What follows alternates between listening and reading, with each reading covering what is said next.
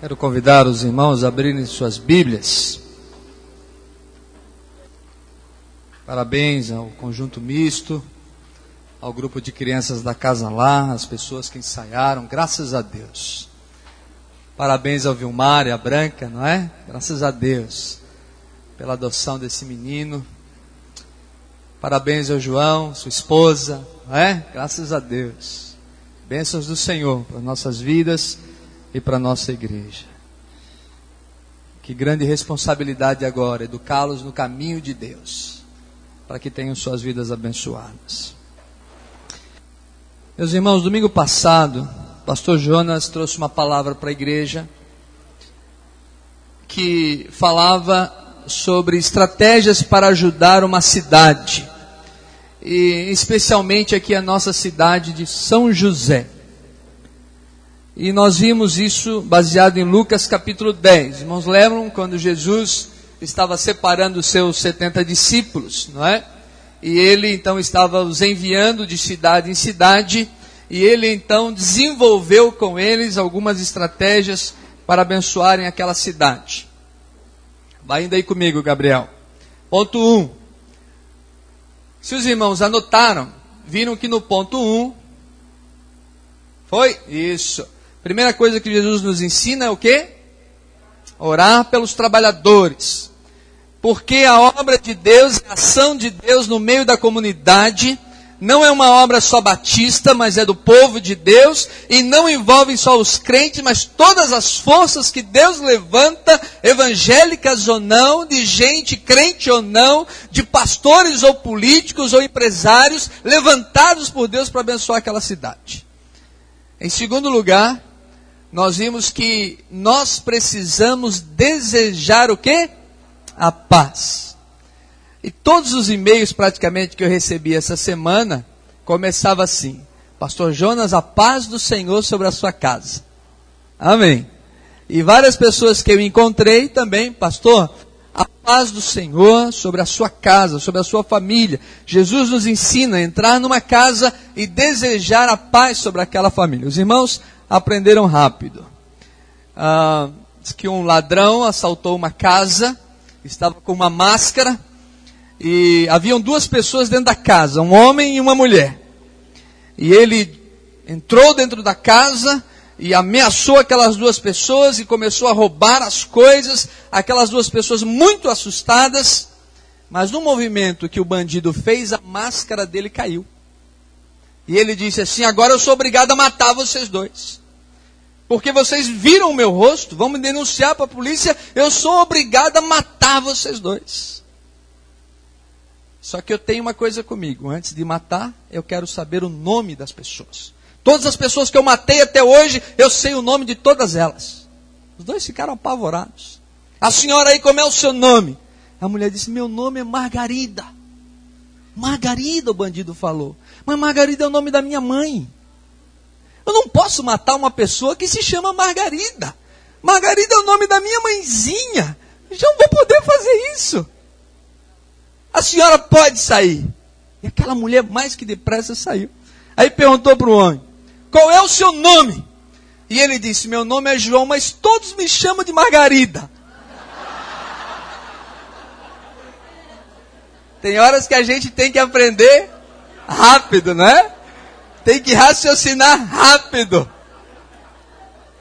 Para que a gente possa aprender. Os irmãos aprenderam rápido e já aprenderam a desejar a paz de Deus sobre a vida dos outros irmãos. Em terceiro lugar, nós vimos que toda vez que nós investimos contra a cidade, nós levantamos uh, o nosso algoz, o nosso inimigo que é Satanás. E ele então vem para nos perturbar, destruir, e a Bíblia diz que o diabo vem para matar, destruir, roubar, tirar a nossa paz, a nossa alegria, tirar completamente a pessoa o desejo de viver e de celebrar a sua vida. Por isso, a evangelização da cidade é uma guerra constante contra Satanás e a igreja precisa estar preparada para isso. Em quarto lugar, nós vimos que nós precisamos socorrer os necessitados. E Jesus conta a parábola do bom samaritano aí nesse texto, mostrando que deve fazer parte do trabalho da igreja, olhar o necessitado e não apenas bater nas costas dele. Não apenas dizer vou orar por você, mas realmente ajudar de forma prática as pessoas que estão ao nosso redor. E por último, nós vimos que todas as vezes em que nós entramos numa cidade, também precisamos anunciar o julgamento de Deus, a justiça de Deus. Jesus diz, e ele gasta vários versículos em Lucas 10 dizendo que o anúncio dos discípulos deve ser de que aquele que não aceitar o evangelho de Jesus, ele então será rejeitado no céu, porque é assim a palavra de Deus. E Jesus diz até sacode o pó dessa cidade quando você sair, porque quem rejeita o evangelho também será rejeitado de Deus.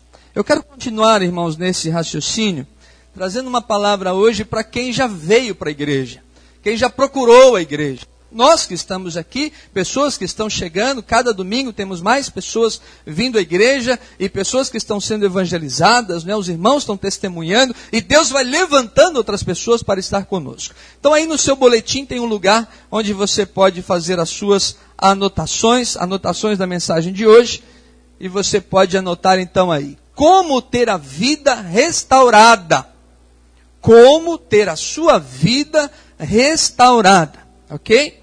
E nós vamos ler um texto de Atos dos Apóstolos, no capítulo 9.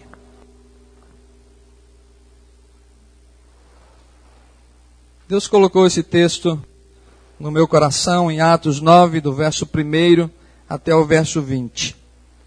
Abra sua Bíblia e compartilhe com quem não tem. Saulo, respirando ainda ameaças e morte contra os discípulos do Senhor, dirigiu-se ao sumo sacerdote e lhe pediu cartas para as sinagogas de Damasco, a fim de que, caso achasse alguns que eram do caminho, assim homens como mulheres, os levasse presos para Jerusalém. Seguindo ele a estrada fora, ao aproximar-se de Damasco, subitamente uma luz do céu brilhou ao seu redor, e caindo por terra, ouviu uma voz que lhe dizia: Saulo, Saulo, por que me persegues? Ele perguntou: Quem és tu, Senhor? E a resposta foi: Eu sou Jesus, a quem tu persegues. Mas levanta-te e entra na cidade, onde te dirão o que te convém fazer. Os seus companheiros de viagem pararam emudecidos, ouvindo a voz, não vendo contudo ninguém. Então se levantou Saulo da terra e, abrindo os olhos, nada podia ver. E guiando-o pela mão, levaram-no para Damasco esteve três dias sem ver, durante os quais nada comeu nem bebeu. Ora, havia ali em Damasco um discípulo chamado Ananias, e disse-lhe o Senhor numa visão: Ananias, ao que respondeu: Eis-me aqui, Senhor. Então o Senhor lhe ordenou: Dispõe-te vai à rua que se chama Direita, e na casa de Judas procura por Saulo, apelidado de Tasso, pois ele está orando. E viu entrar um homem chamado Ananias e impor-lhe as mãos para que recuperasse a vista. Ananias, porém, respondeu: Senhor, de muitos tenho ouvido a respeito desse homem. Quantos males tem feito aos teus santos em Jerusalém?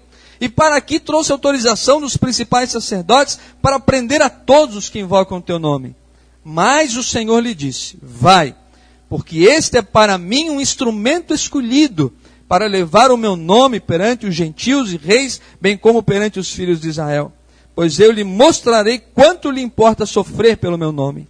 Então Ananias foi e entrando na casa, impôs sobre ele as mãos, dizendo: Saulo, irmão, o Senhor me enviou a saber o próprio Jesus que te apareceu no caminho por onde vinhas, para que recuperes a vista e fiques cheio do Espírito Santo. Imediatamente lhe caíram dos olhos como que umas escamas e tornou a ver. A seguir levantou-se e foi batizado. E depois de ter se alimentado, sentiu-se fortalecido, então permaneceu em Damasco alguns dias com os discípulos. E logo pregava nas sinagogas a Jesus, afirmando que este é o Filho de Deus. Amém. Meus irmãos, que Deus aplique essa palavra ao nosso coração. Meus irmãos, em primeiro lugar, todos nós precisamos de restauração. Todos nós precisamos de restauração. Quando a gente ouve uma palavra como essa, ou lê um texto como esse, o que, que vem na nossa mente? Aquela pessoa que está lá fora que é drogada, precisa de recuperação. Aquela pessoa que tem problema com alcoolismo, precisa de recuperação, não é? Aquela pessoa que tem um lar desfeito, complicado, onde ninguém se entende de casa, o casamento está ruim, então essa pessoa precisa de recuperação. Nos vem à mente também aquelas pessoas corruptas, desgraçadas, que precisam desesperadamente de ajuda e também elas precisam de recuperação. Mas o que nós precisamos entender é que nós todos precisamos de recuperação. Irmãos, e nós? Eu e você, Pastor Jonas não é diferente de vocês. E nós? Nós também somos tentados. Nós também temos dificuldades. Não é verdade? Às vezes as coisas que queremos fazer não fazemos. Quantas vezes cedemos às tentações? Pastor, eu não quero trair a minha esposa, mas eu me sinto tentado por outra mulher. Pastor, eu não quero trair o meu esposo, mas eu sinto tentado por outro homem. Pastor Jonas, eu tenho problemas de inveja, orgulho, prepotência, luxúria. Pastor, não consigo dar uma volta no centro, passar no shopping center sem gastar o dinheiro que tenho e que não tenho. Quantas vezes, meus irmãos, nós também precisamos de recuperação? Pastor Jonas, eu entro na internet, numa página, quero ler a notícia, quero ver a notícia do esporte, mas quando eu vejo já numa página pornográfica, eu não quero fazer isso. Não quero, pastor. Mas eu me sinto tentado e não consigo resolver isso na minha vida. Nós precisamos de restauração, irmãos. Temos uma tendência a olhar para quem está do lado de fora da igreja, fora do templo, e nos esquecemos, como o pastor Roberto já citou aqui, que aceitamos Jesus no dia da nossa conversão, mas continuamos em processo de restauração. Não dá para fazer isso de uma vez só. E aí nós vamos criando uns estereótipos aquele homem que usa terno e gravata é crente.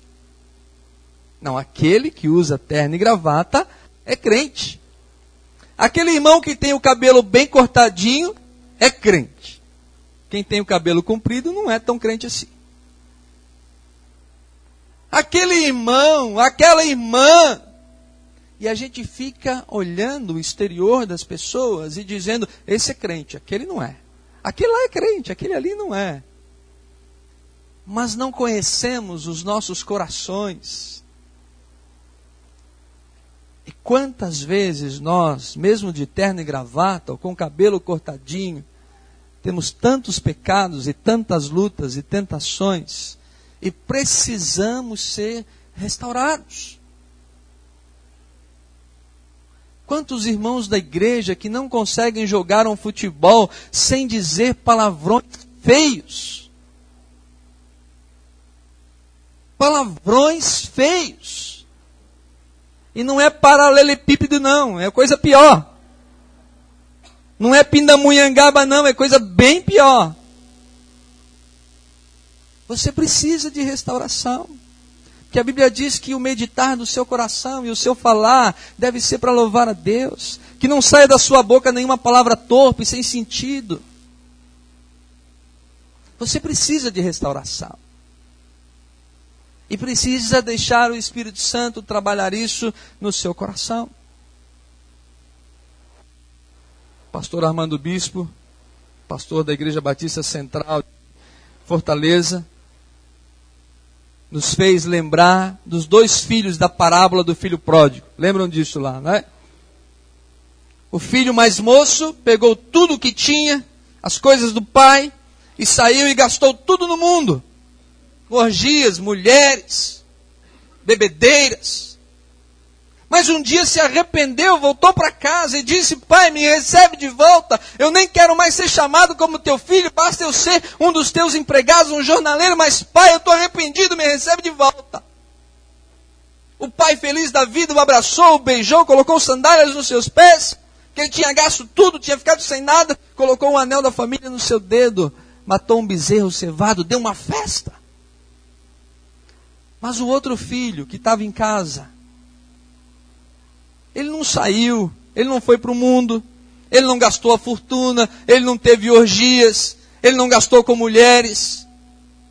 Mas ele também perdida. Era uma pessoa sem amor, sem o coração doce, sem olhar para o irmão que voltava arrependido. Ele disse: Pai, o que está acontecendo? Ele disse: O teu irmão voltou para casa arrependido. Mas, pai, esse teu filho, ele não diz assim, pai, o meu irmão voltou, não. Ele diz: Esse teu filho gastou tudo o que tinha, gastou o teu dinheiro, gastou as tuas posses. Eu sempre estive aqui contigo. Mas Deus disse: o pai da parábola representando o Pai Celeste. Esse teu filho estava morto e reviveu. Isso é alegria para o meu coração. E tu, filho, tu sempre tivesses tudo comigo. Tudo que era meu sempre foi teu. E às vezes, meus irmãos, nós também nos colocamos nessa situação. Pastor Jonas, mas eu entrego o meu dízimo. Como é que isso foi acontecer comigo? Pastor Jonas, eu venho à igreja todos os domingos, eu canto no coral, eu toco o teclado. Parabéns a Ju, né? Pastor, eu faço as coisas na igreja. Agora o senhor está dando atenção, a igreja está dando atenção a pessoa que está vindo de fora. Nós precisamos criar na nossa igreja esse ambiente. Se queremos atingir a nossa cidade, conquistar as pessoas, para que as pessoas venham, entrem aqui eu e você, nós todos precisamos receber essas pessoas. Irmãos, nós que estamos na igreja sempre temos tudo, porque o que é do Pai é nosso. E devemos desfrutar desse tudo com alegria. Mas quando as pessoas vêm de fora, nós precisamos recebê-las. Porque, irmãos, não nos esqueçamos que somos o que somos só pela graça de Jesus. Você já imaginou se você não tivesse aceito Cristo no coração? Onde você estaria agora? Tantas e tantas coisas que eu não faço que você não faz por causa de Jesus. Porque Ele tem nos abençoado, nos tem salvo, nos tem dado graça. E possamos olhar para as pessoas que chegam na igreja com carinho e com atenção. Eu gostaria, meus irmãos, de pensar com vocês três aspectos de como você e eu podemos ser restaurados. Lembre-se, essa palavra não é só para quem é de fora. Essa palavra é para todos nós. Primeiro, anote aí.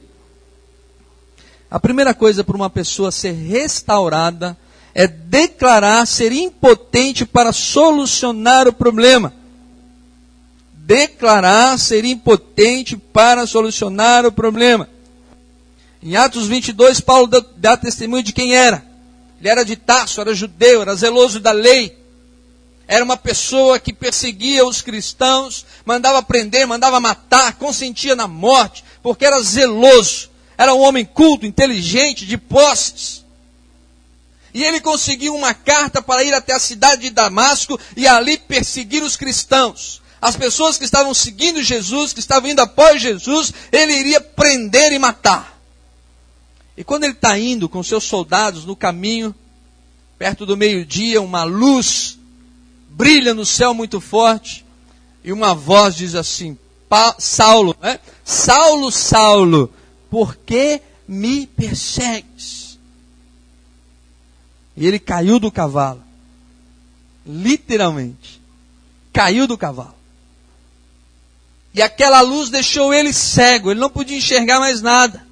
E ele diz assim: Quem és, Senhor? Quem é que está falando? Estou ouvindo a voz, mas não consigo enxergar ninguém.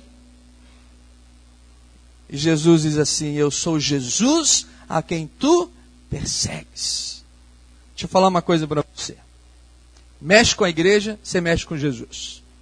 Fala mal da igreja, você fala mal de Jesus. Você persegue a igreja, você persegue Jesus. Você maltrata a igreja, maltrata Jesus. Porque a igreja é de Jesus. Paulo estava perseguindo a igreja, mandando matar os crentes, prendendo os crentes, e Jesus diz assim: Paulo, você está me perseguindo. Não, Senhor, estou perseguindo a igreja. Não, você está me perseguindo. Porque a igreja é de Jesus. Isso é uma área da nossa vida que também precisa ser restaurada. Precisamos bem dizer a igreja, orar pela igreja, ajudar a igreja, fortalecer a igreja. Orar pela sua liderança, pelos seus pastores, pelas suas crianças, pelos seus adolescentes e jovens, pelos adultos da nossa igreja. Quando maltratamos a igreja, maltratamos a pessoa de Jesus. Paulo, você está me perseguindo. E aí, meus irmãos? No capítulo 8, verso 3, diz bem: Saulo, porém, assolava a igreja, entrando pelas casas, arrastando homens e mulheres e encerrava-os no cárcere. Olha só esse homem. Ele era judeu, era da religião, ia na sinagoga, era zeloso da lei, mas era capaz de fazer atos bárbaros em nome de Deus. Entrava nas casas e arrastava homens e mulheres. Mas algo interessante aconteceu. Capítulo 22, verso 10. Ele diz assim: Que farei? Ele está dando testemunho dele diante das autoridades. Ele diz assim: E naquele momento que me apareceu a luz e o Senhor Jesus me perguntou, eu disse: Que farei? Você só é restaurado quando você reconhece, declara na sua vida que você não sabe o que vai fazer. Quando você declara que é impotente diante das lutas e das dificuldades que temos que enfrentar diante de Deus. Quando nós achamos que somos bons crentes, achamos que somos melhores que outros, achamos que merecemos as coisas de Deus, ficamos questionando Deus porque determinadas coisas nos acontecem, é porque nos esquecemos da graça. Queridos, olhem para mim. É aquele momento onde você está lá com o coração cheio de orgulho e você diz assim: Senhor, eu conheço o meu pecado, mas eu não sei o que eu vou fazer. Quando você precisa perdoar alguém, mas você está com o coração cheio de ódio, de rancor, e você conhece o seu pecado, e diz assim: Senhor, eu não sei como fazer isso.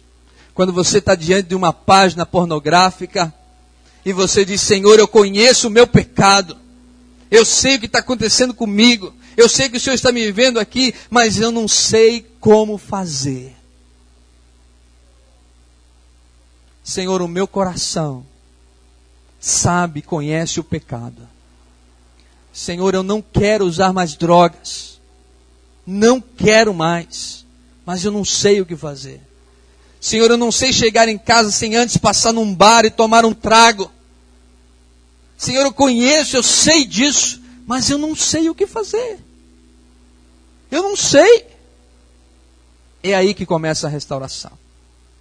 É aí que começa o processo de libertação quando você reconhece quem você é e você não sabe como fazer.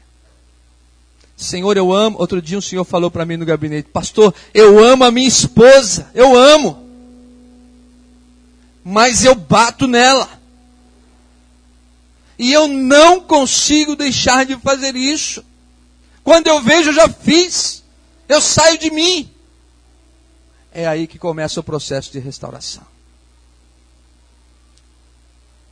Pastor, eu não queria sentir atração por aquele homem lá no meu trabalho. Mas eu não sei o que fazer. Eu não sei o que fazer. É aí que começa o processo de restauração. Senhor, eu não quero dizer palavrões. Eu não quero, Senhor. Sou teu filho, sou crente. Eu canto no coral. Mas eu não sei como fazer. Aí que você começa a entender o processo de Deus para salvar, abençoar e restaurar a sua vida. Tem coisas que só Deus pode fazer na sua vida. Escreva aí. Tem coisas que só Deus pode fazer na minha vida. Você pode tentar, você pode buscar, você pode procurar livros de autoajuda, mas não vai adiantar, o pecado ainda vai estar lá. O pecado ainda vai estar lá. Essas questões você precisa de uma vez por todas dizer: Eu não consigo resolver isso. Eu não consigo acertar isso. Paulo era doutor da lei, Paulo tinha dinheiro, Paulo era um homem culto, Paulo tinha poder, tinha o apoio das autoridades, mas ele não podia resolver isso na sua vida. Ele teve que cair do cavalo para entender e conhecer o poder de Deus. Segunda coisa, anote aí. Agora que você não sabe o que vai fazer, mas você quer fazer, você quer sua vida restaurada, você precisa ter um encontro pessoal com Jesus. Paulo estava ali com seus companheiros, ele ouviu a voz, ele viu a luz, mas os seus companheiros não entenderam nada, diz o verso 7. Ninguém entendeu nada, ninguém compreendeu nada, só ele. Porque o encontro é pessoal. É você e Deus, é você e Jesus. Mas, Pastor Jonas, já levantei minha mão. Pastor Jonas, já fui batizado. Pastor Jonas, já estou na igreja há algum tempo. Meu irmão, minha irmã, nós precisamos ter certeza de que nós já encontramos Jesus, já reconhecemos os nossos pecados, já entendemos perfeitamente que nós de nós mesmos não temos como resolver as coisas e entregamos toda a nossa vida para Jesus. Isso é entre você e Ele. O pastor Jonas não pode tomar essa decisão por você. Outros irmãos não podem tomar essa decisão por você. Sua esposa não pode tomar essa decisão. Você, mãe, não pode tomar essa decisão pelo seu filho, pela sua filha. Entre você e Deus. Mas, pastor Jonas, meus pais são da igreja. Mas eles não podem dar conta de você. Você precisa ter esse encontro pessoal com Cristo. Outro dia, aqui na frente, na hora do apelo, um irmão da nossa igreja, está aqui no nosso meio agora, veio à frente chorando muito. Eu me aproximei dele, dei um abraço, e ele falou no meu ouvido, Pastor Jonas, hoje eu estou aceitando Jesus no meu coração. Dez anos na igreja, membro da igreja, batizado, participando dos nossos trabalhos. Mas naquele dia, ele entendeu que precisava ter esse encontro pessoal com o Senhor Jesus Cristo. Não deixe para depois. Não deixe para amanhã. Quando Moisés, em nome de Deus, mandou vir a praga das rãs no Egito, o faraó foi falar com Moisés e Moisés disse assim para ele: Quando você quer que acabe essas rãs? E o faraó disse: Amanhã. Ele devia ter dito agora. Hoje. Passaram mais um dia cheio de rã em casa. A mulher do faraó não aguentava mais, ela rã por tudo quanto era armário. Ele adiou mais um dia e sofreu mais um monte. Por que você não toma sua decisão hoje? Agora. Reconhece seus pecados. Não empurra com a barriga. Não deixe para amanhã. Mas diga, pastor, a verdade. Eu sou crente, sou membro da igreja, participo do evangelho, mas eu ainda tenho alguns pecados que eu não consigo me libertar. Não consigo sair, pastor. Eu luto contra isso. E não é de agora, não, isso já faz tempo. Mas eu não consigo sair. Coloque isso diante de Jesus. Arrependa-se e diga: Jesus, eu não sei como fazer. Eu não sei como sair dessa. Eu estou enrolado, estou enliado. Me ajuda. Coloque isso diante de Jesus.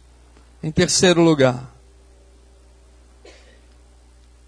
anote aí. Você precisa encontrar ajuda na igreja. Anote aí.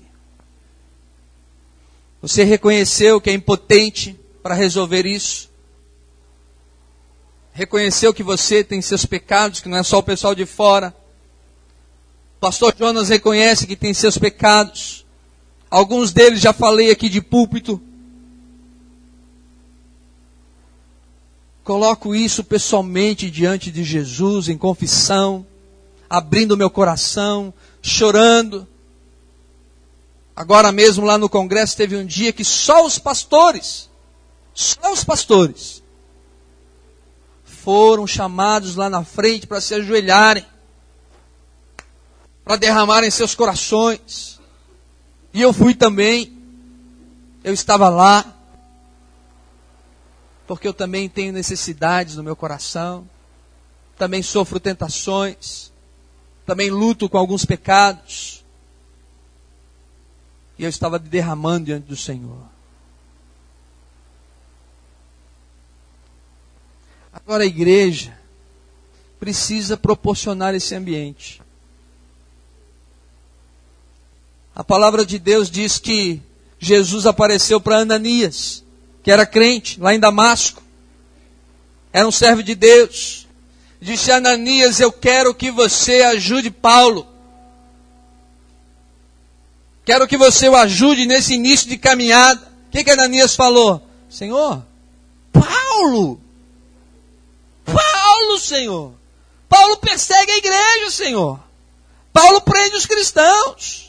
Paulo já matou gente! Ainda tem mais, ele tem uma carta na mão, assinada pelas autoridades para vir perseguir os crentes aqui de Damasco. Senhor, Paulo, como é que eu vou ajudar esse homem? Jesus olhou para ele e disse o quê?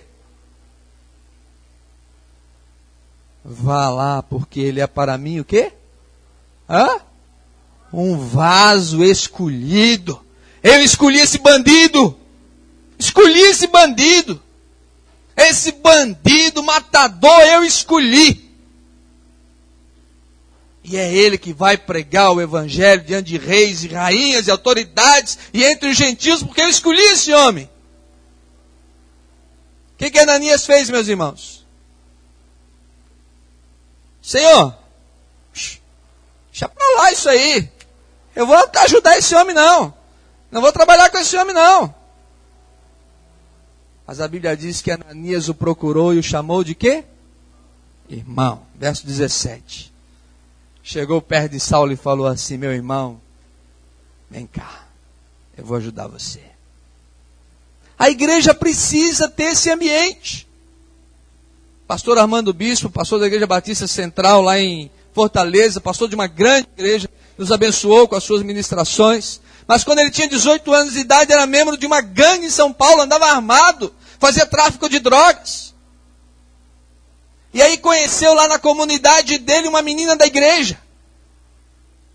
E aí, por causa da menina da igreja, ele foi para a igreja. Chegou lá, botou os dois pés em cima do banco. Mas o pastor, muito humilde, começou a pregar. E antes que o pastor terminasse o sermão, ele se levantou e disse: Pastor, esse Jesus eu quero na minha vida. Hoje é pastor de uma igreja de quase 3 mil membros, homem de Deus, abençoado.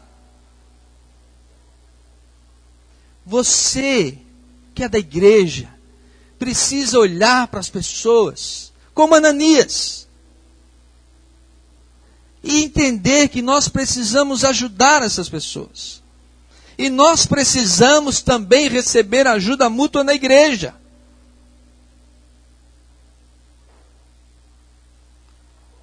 Todas as pessoas, aqui tem várias, que já tiveram algum período de pecado, afastado da igreja, nunca deixaram de receber um abraço do pastor Jonas.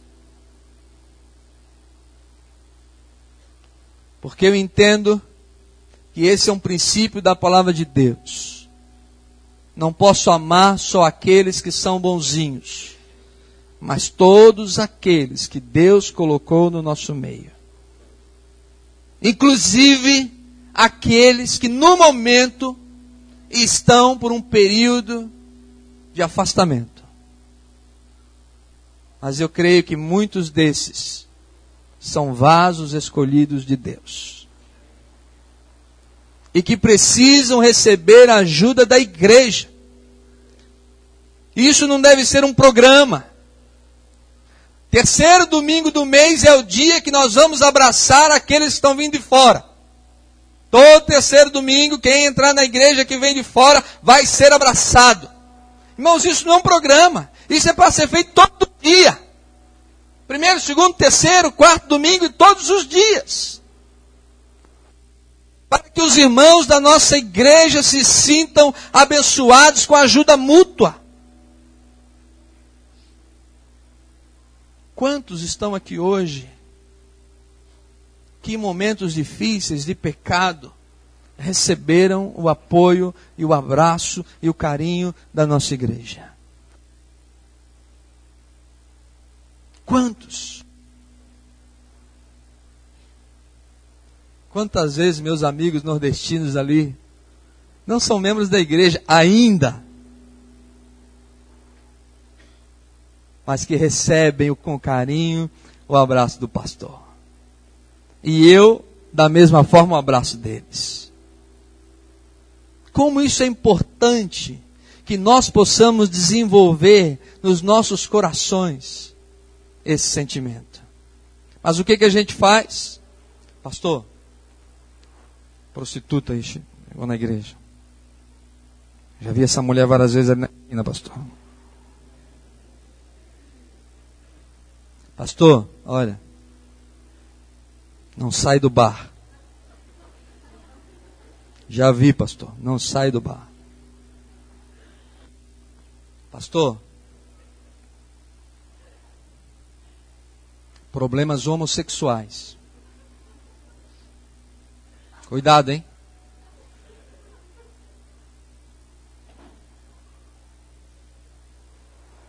Eu vou pregar no mês de maio uma mensagem sobre como nós podemos ajudar as pessoas que têm problemas da homossexualidade. Eu tenho pessoas, homens e mulheres, que são homossexuais, que eu amo e elas me amam. E eu não tenho vergonha de dizer isso. Porque eu creio no poder de Deus para abençoá-las e para ajudá-las. Mas isso tem que ser um pensamento da igreja. Da igreja. Tem gente que não senta do lado de uma pessoa. Chega ali e vai sentar quando olha assim, ai, cara, cruz credo. Já? Senta do outro lado.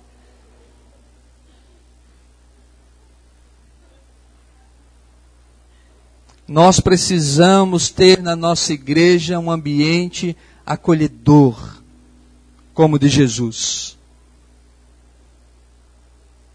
Pastor, agora vamos aceitar todo o pecado de fora? Não. Não foi isso que Jesus disse.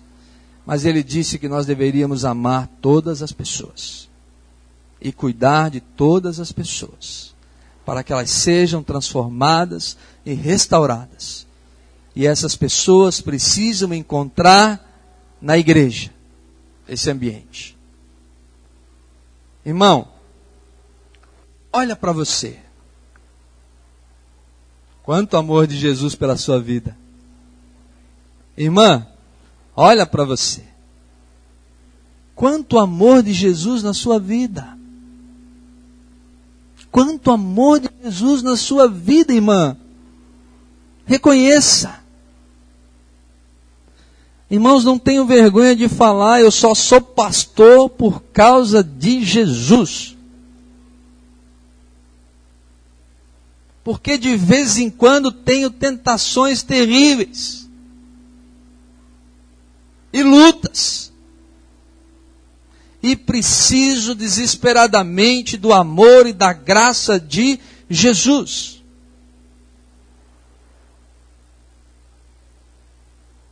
E você também. E os irmãos também. E as pessoas que vêm de fora também. Precisam de restauração. Para concluir, irmãos, o verso 20 diz assim: que esse homem, o Saulo, o bandido, o matador de cristãos, o que, que ele estava fazendo no verso 20? O que, que ele estava fazendo no verso 20? Estava pregando o Evangelho de Jesus.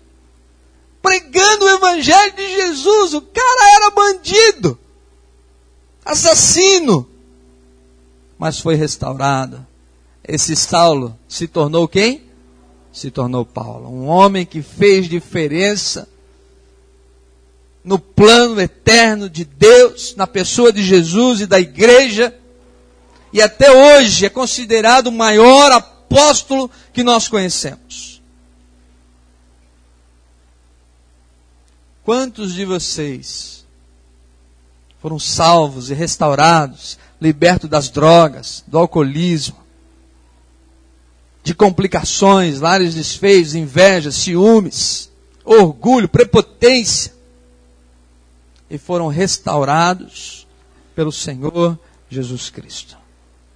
Quanto amor de Jesus na sua vida. Agora, reparta isso com os outros. Reparta isso com os outros.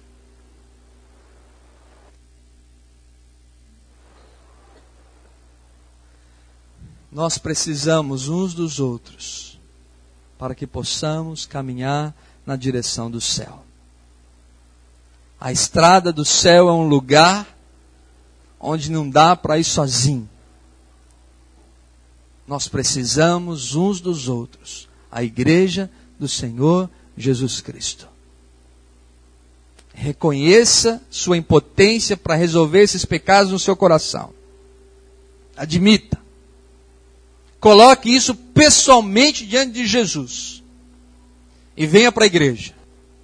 Venha para a igreja. Porque na igreja a gente se ajuda, se apoia uns pelos outros, caminha junto, trabalha junto, adora junto, participa junto. Minha alegria de ver TV e bebê hoje mostrando pessoal comendo junto, jogando bola junto, convivendo junto, dando risada juntos. Isso é a igreja de Jesus. Um lugar onde a gente possa vir, ser amado, ajudado, repreendido, mas com grande amor no coração uns pelos outros. Se queremos impactar a nossa cidade, nós precisamos criar esse ambiente no nosso meio. Quem julga as pessoas? Jesus. Nós amamos, ajudamos e fazemos com que a igreja seja um lugar de restauração. De restauração. Vamos ficar de pé, queridos? Vamos cantar a música Renova-me.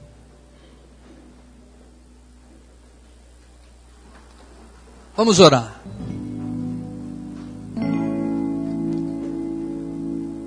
Vamos cantar Renova-me. Abaixe sua cabeça. Esteja em oração.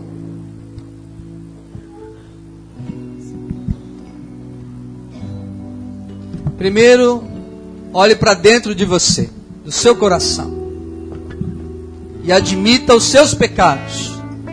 Reconheça os seus pecados.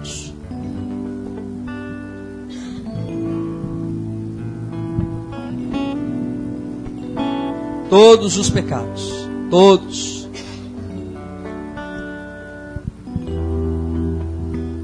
Abra o seu coração para Jesus. Diga, Senhor Jesus, o Senhor sabe. O Senhor conhece a minha vida, conhece meu íntimo. Mesmo quando eu estou sozinho, o Senhor está comigo. Abra seu coração. Suas incapacidades, diga, Senhor, não consigo. Diga como Paulo: O que farei, Senhor Jesus? O que farei agora? Não sei o que eu vou fazer. Paulo ficou cego, teve que ser levado pela mão, ficou sem comer três dias para ele aprender que tudo que ele era ou tinha não poderiam ajudá-lo naquele momento.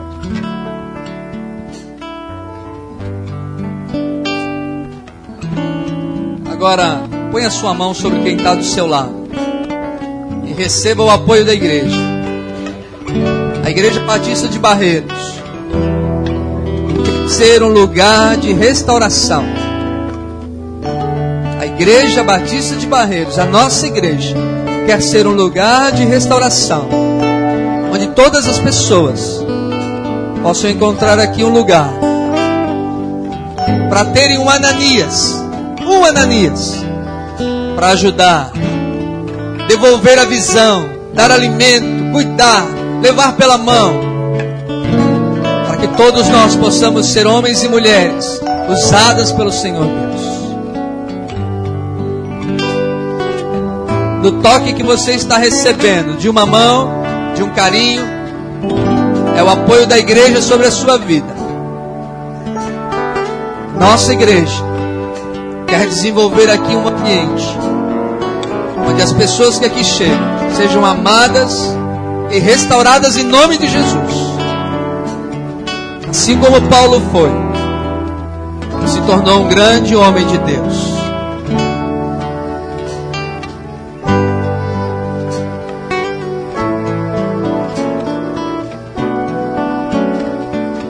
Vamos cantar Renova. Cante de todo o seu coração.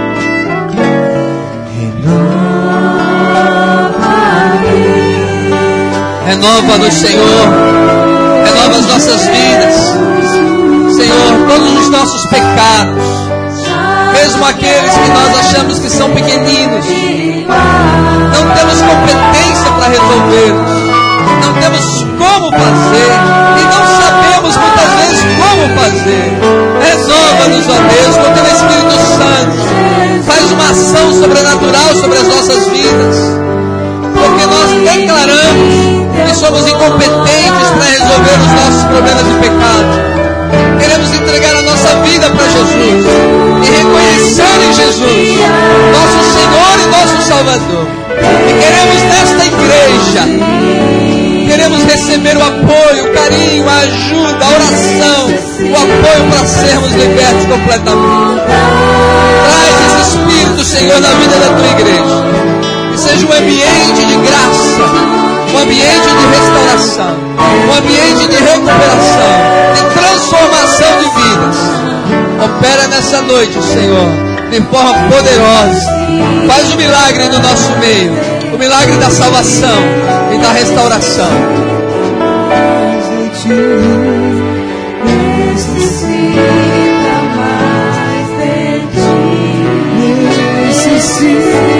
Amém, Senhor Jesus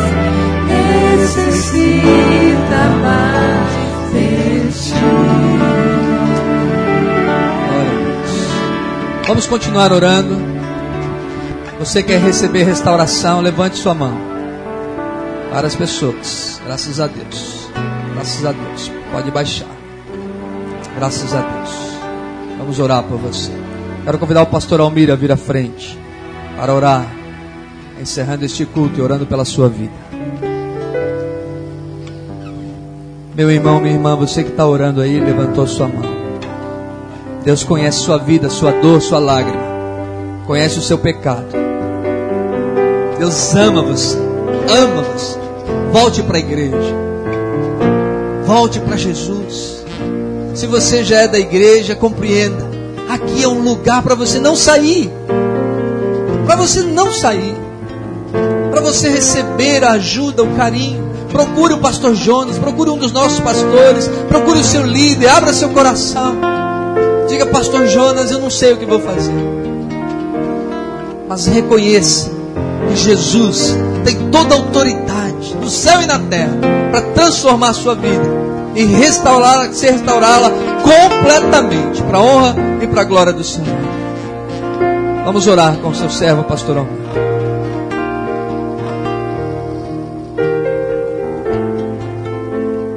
Deus eterno Pai,